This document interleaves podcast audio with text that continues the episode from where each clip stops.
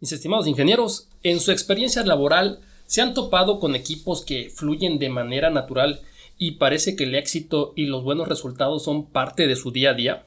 ¿Qué diferencia a estos equipos de los demás? ¿Cuál es el secreto para poder ser líderes capaces de llevar a nuestros equipos a su máximo potencial? La respuesta a esas preguntas y más las vamos a encontrar en el episodio del día de hoy al platicar del libro Liderar con respeto una novela de prácticas de Lean. Esta es La Guía del Ingeniero Ganador, un podcast dedicado a compartir experiencias, estrategias y herramientas que te permitan aumentar tus logros en tu vida diaria. Nuestro objetivo es impactar positivamente en la vida de 100.000 ingenieros y con ello dejar de ser solo espectadores y convertirnos en protagonistas del rumbo de México.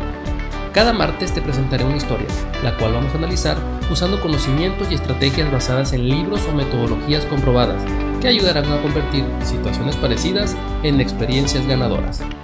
Comenzamos. La oficina. Un día más en esta oficina de mierda. En serio que si no fuera porque tengo esa mala costumbre de comer, ya hubiera renunciado. Pero pues ni pedo, a calentar el asiento hasta que den las 5 tan solo de pensar que tengo que lidiar con el pendejo de mi jefe. Lo bueno es que solo tengo que esperar a que me diga qué hacer, porque el muy sabelo todo siempre tiene la razón y solo se hace su voluntad. ¿Y mi equipo? Bueno, si es que a esa bola de cabrones se le puede llamar equipo, creo que igual que yo solo están aquí por el pinche sueldo. Y es que ¿quién quiere estar en una empresa en la que solo somos las manos usadas para teclear en la computadora? Medio día apenas. Por favor, señor, que el reloj avance más rápido. Para colmo, el puto teléfono no deja de sonar. Seguro son esos cabrones de Tembel. Pinches clientes latosos, en serio. Ya me tienen hasta la madre. Cada que la regamos se la pasan quejándose. Digo, al final todos cometemos errores. Ah, por fin las cinco de la tarde. Vámonos. Ya mañana proceso esa orden de venta. Digo, ¿qué es lo peor que puede pasar? ¿Que cancelen el pedido? No, sería la primera vez ya se deberían de acostumbrar que aquí la cortina se baja a las 5 en punto. ¡Qué felicidad! Un día más que termina y ya falta menos para la quincena. Mis estimados ingenieros, bienvenidos al episodio número 10 de la Guía del Ingeniero Ganador. Soy Nicolás Montalvo, en vivo y en directo desde el hermoso puerto de Veracruz, respetando el quédate en casa. Hoy les platicaré sobre el libro Liderar con Respeto, una novela de prácticas Lean, pero ya saben, antes de comenzar quiero mandarle saludo a las 20 personas que se toman el tiempo de escuchar esta cosa. Se hace con mucho cariño, esperando que les sirva de algo en su vida laboral o de plano los termine motivando a adquirir los libros que aquí les presento. Esta semana le quiero mandar saludos a Oscarín, que comenzó a escuchar el podcast y me hizo el favor de compartirlo en su estado. En serio, muchas gracias. También quiero mandarle saludos a mi nueva grupi, Juanita. Muchas gracias por empezar a escuchar el podcast. Y no puedo dejar de saludar y agradecer a todos aquellos que ya de manera semanal lo escuchan y me lo hacen saber. Los quiero mil. Bueno, ahora sí, después de estos saludos cortos pero sinceros, vámonos al resumen del día de hoy. Liderar con respeto, o de su título en inglés Lead with Respect, a Novel of Lean Practice, ahí disculpen mi inglés jarocho, es una novela escrita por Freddy y Michael Ballet padre e hijo, los cuales son escritores franceses especializados en consultoría a grandes empresas en temas de Lean Manufacturing y transformación empresarial y desarrollan libros enfocados a compartir prácticas Lean. Dentro de ellos están The Goldman y The Lean Manager, la mina de oro y el gerente Lean. Ahora sí, el primer capítulo del libro se llama Liderar desde cero y presentó un modelo de siete pasos para lograr resultados a través de liderar con respeto. El primer paso es ir a ver. Es la base, la idea es ir a ver, conocer la situación actual y reunirse con las personas uno a uno y aprender, pero al mismo tiempo retar y apoyar. El siguiente paso es retar. Es dar una dirección clara y definir el éxito en términos de progreso. En vez de decirle a la gente qué hacer, retarlos es liderarlos y acordar en la definición del problema y los criterios de aceptación de una posible solución. El paso número 3 es escuchar, que básicamente es entender las barreras que la gente ve para poder sobrepasar el reto. Entender no precisamente significa estar de acuerdo. El paso número 4 es enseñar análisis y solución de problemas. Es enseñar y darle a la gente autonomía para resolver sus propios problemas. Esto significa trabajo práctico constante. 5. Apoyar. A través del involucrar a la gente y hacerlos responsables de sus resultados y reconocer sus avances y esfuerzo y asegurarse de que la gente sienta suya las ideas que está implementando. Paso número 6. Trabajar en equipo. Es crear interdependencia, desarrollar a la gente para que sea capaz para trabajar con otros. La idea es tener gente con diferentes perspectivas y conocimientos para la resolución de problemas. Y el paso número 7 es aprender. Es la parte del modelo que se enfoca en el desarrollo personal. El siguiente capítulo es alinear el éxito con el desarrollo. En este capítulo se trata de responder la pregunta ¿en qué debemos ser exitosos para mejorar los números? Primero hay que aprender a ver los problemas, hay que retar la situación actual o aprender a distinguir de las situaciones normales de las anormales. Segundo, sigue a tus clientes. Debemos aceptar que los únicos que saben qué es lo mejor para los clientes son los clientes mismos. Debemos estar atentos hacia dónde van y qué es lo que necesitan y cómo podemos adaptar sus necesidades a nuestros productos y procesos. Tercero, acelera tus flujos. Esto es simple. Cada que demoramos menos en tener listo un producto, ganamos parte del mercado. Esto se ajusta a diferentes tipos de empresas. Cuarto, desarrolla a tu gente. Cuando aceleras el ritmo de producción, también aceleramos la aparición de los problemas y es necesario que respondamos rápido ante ellos. Esto significa que las personas deben de ser capaces de identificar los problemas correctos y también de implementar las soluciones correctas. Quinto, sé bueno en pocas cosas. Conforme los negocios van creciendo, es imposible mantener el control de todo, así que debemos de enfocarnos en aquellas cosas que nos van a hacer ganar y a olvidarnos del resto. Sexto, desarrolla relaciones de largo plazo. Malas relaciones provocan un derroche de energía, esfuerzo y dinero. Existen tres dimensiones que dan valor a una compañía. Nuestra reputación con el cliente, la competencia de nuestra gente y la confianza mutua con nuestros proveedores y socios. En resumen, ve y mira y además enfrenta a los problemas. Eso es parte de lo que se explica en este, en este capítulo. Ventas las vamos a lograr siguiendo a nuestros clientes. La forma de mantener un flujo constante de efectivo en la organización va a ser acelerando nuestros flujos y vamos a generar ganancia y rentabilidad en nuestro negocio desarrollando a nuestra gente. En temas de gastos de capital, a eso se refiere ser bueno en pocas cosas. Y todo esto se va a lograr desarrollando relaciones de largo plazo. El siguiente capítulo es Administración por análisis y solución de problemas. Propone una metodología para el análisis y solución de problemas. El primer paso es seleccionar un área de mejora. La idea es seleccionar un área de donde se puede aprender algo. El siguiente paso es encontrar a una persona que lidere el proyecto y que además sea capaz de conformar el equipo con gente de diferentes áreas. El paso número 3 es mirar dentro de los principales componentes del problema. Cada miembro del equipo se va a enfocar a un componente. Luego está ir y observar de manera intensa en el piso de trabajo. Esta es una, esta es una traducción de un término que se utiliza mucho en inglés que se llama go and see. Observa y discute. El líder En el paso número 5, el líder monitorea cada una de las observaciones por equipo y reta para llevar las cosas más allá. En el paso número 6, el líder se reúne con todos y discute los hallazgos y los cambios implementados.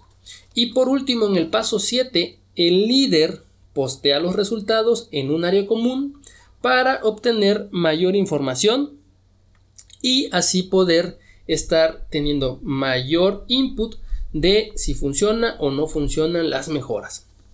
El siguiente capítulo es involucrar a todos en la mejora.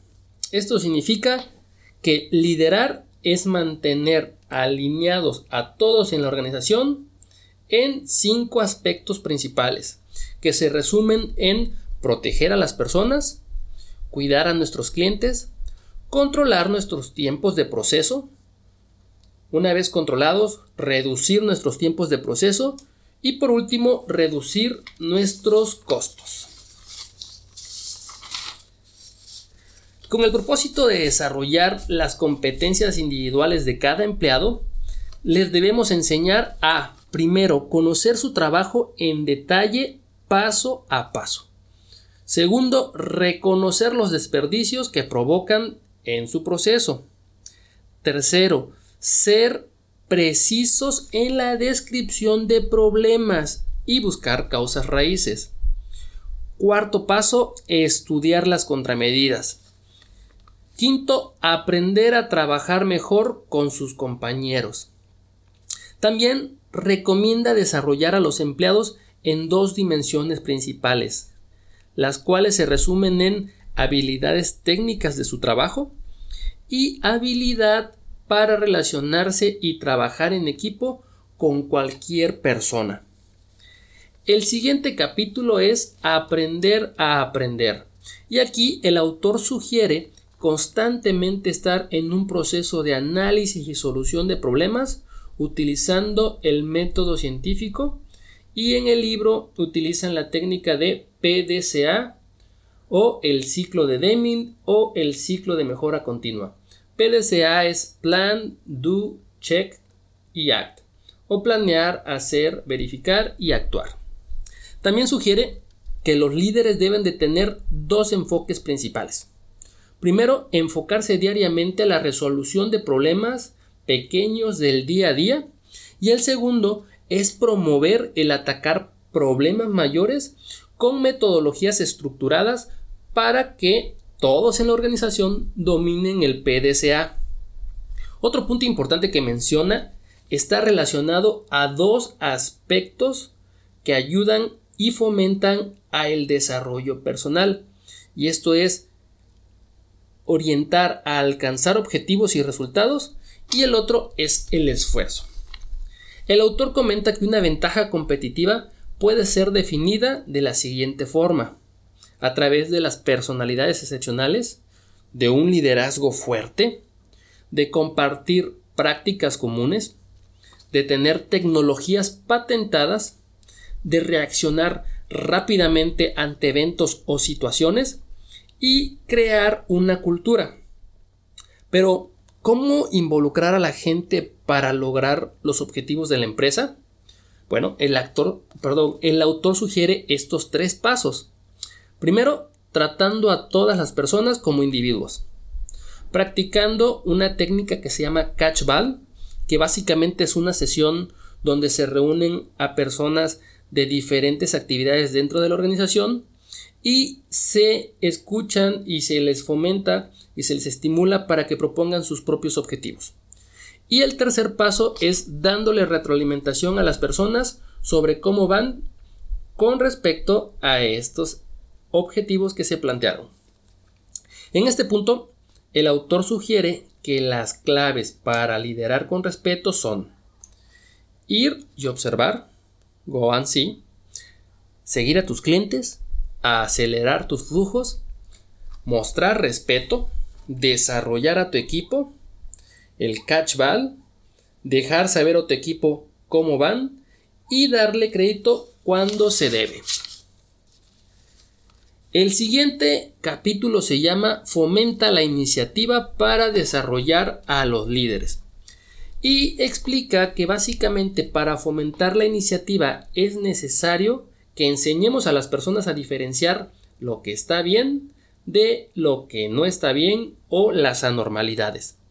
Para cada persona necesitamos clarificarles los objetivos en términos de las expectativas de nuestros clientes, a que aprendan a desglosar paso a paso el trabajo, a conocer las condiciones necesarias para decir que el trabajo está bien hecho y tener súper claro los criterios sobre lo que está bien de lo que no está.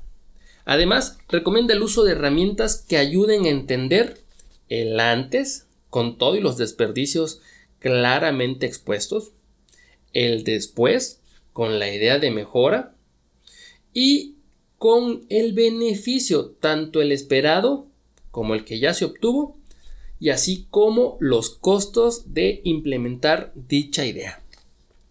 En orden de administrar para el cambio es necesario tener en cuenta que hay que realizar las actividades o procesos de manera visibles para que los problemas sean fácilmente expuestos. Luego, cada que hay alguna situación fuera de lo normal, hay que parar y reaccionar para proteger al cliente. Resolver los problemas uno por uno, no todos en montón. Verificar a las personas y hacerles saber cómo van. Y por último, mejorar los procesos de acuerdo a las políticas, a la visión de la empresa o a lo que el cliente espera. Y el último capítulo se llama intensificar colaboración y en esta sección la herramienta que utilizan los autores para estimular la colaboración es una herramienta llamada A3. Esta herramienta lo que facilita es controlar el cómo se cuenta la historia desde el inicio del problema hasta la resolución del mismo. Y esta metodología consta de ocho pasos eh, bastante simples. El primer paso es clarificar el problema. El segundo paso es desglosar el problema. Desglosar no es otra cosa más que responder las preguntas básicas de qué, cómo, cuándo, dónde, quién, ¿sí? sin entrar a la pregunta del por qué. Eso se hace más adelante. El paso número 3 es establecer un objetivo. El paso número 4 es buscar las causas raíces. Y aquí es donde vamos a preguntar por qué. Y no solo una vez, inclusive hay una herramienta que se llama los cinco porqués. Entonces, por lo menos hay que preguntarnos tres, cuatro, cinco veces por qué, por qué, por qué están sucediendo las cosas hasta que encontremos la causa raíz. El paso número 5 es desarrollar contramedidas. El paso número 6, establecer un plan. El número 7, validar los resultados una vez que ya implementamos las acciones o las contramedidas. Y en el último paso, el paso número 8, vamos a ajustar o a estandarizar el proceso a las nuevas acciones o los nuevos pasos de proceso mejorados que resultaron de toda la investigación. Un dato curioso es que aunque A3 se escucha muy pro, la realidad es que se llama de esa forma porque es el formato de la hoja en la que se resume todo el proyecto. Esta es una gran herramienta de comunicación entre un líder y su coach. Y aunque no es propiamente la metodología, sí ayuda muchísimo para ir revisando cada punto y con esto intensificar la colaboración. Y pues bien, este ha sido el resumen del libro Liderar con Respeto Espero les sea de mucha utilidad, sobre todo si están a cargo de personal o tienen algún equipo de trabajo. Como ven, son herramientas muy sencillas, pero con un potencial muy alto para poder mejorar nuestra entrega de resultados y sobre todo para el desarrollo de nuestro equipo. Si les gustó, no olviden darle like y seguir la página de Facebook de la guía del ingeniero ganador Ahí también estoy colocando material adicional. Eh, también esta semana voy a estar incluyendo este, dibujitos y diagramas que resuman el libro. También los invito a que me sigan en Spotify, así cada martes que saque un episodio, Spotify les estará avisando, enviándoles una notificación. Y pues bueno, muchísimas, muchísimas gracias por haberme escuchado. Eh, espero que, todo este material que, estoy generando les sea de mucha utilidad y los motive a seguir leyendo, a seguir culturizándose. Eh, el desarrollo personal es muy, muy, muy importante y yo creo que es uno de nuestros principales activos hoy en día. Entonces, eh, solamente quiero ser un detonante para modo de que ustedes eh, busquen estos libros, muchos de ellos, muchos de estos libros que estoy este, compartiendo ya están en PDF en, internet. Y si no, cómprenlos. Digo, Amazon es, una excelente opción. Les llega prácticamente al otro día. Y si no, cómprenlos usados. Son, son libros que no son precisamente nuevos ni, ni son caros. Eh, y creo que van a tener un impacto muy, muy, muy positivo en su vida tanto laboral como personal. Ahora sí, sin más por el momento me despido. Nos vemos el próximo episodio. Salud. Ey.